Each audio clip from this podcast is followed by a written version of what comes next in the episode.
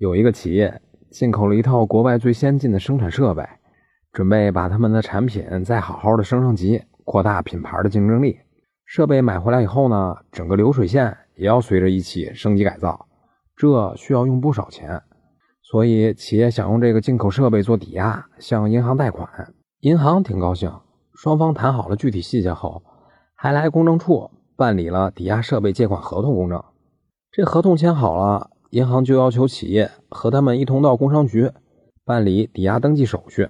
可是到了工商局就卡住了，因为工商局要求企业出示购买发票，以便审查企业对于该设备的所有权。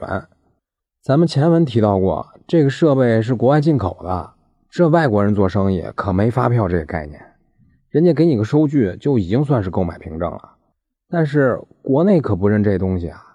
这还能有其他的东西可以代替发票，顺利的办完工商局抵押登记手续的吗？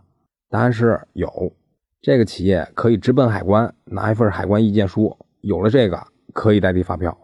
所以和您做个总结：进口的设备如果没有发票的话，去工商局抵押登记之前，最好事先备好海关意见书，否则想贷个款都挺难的。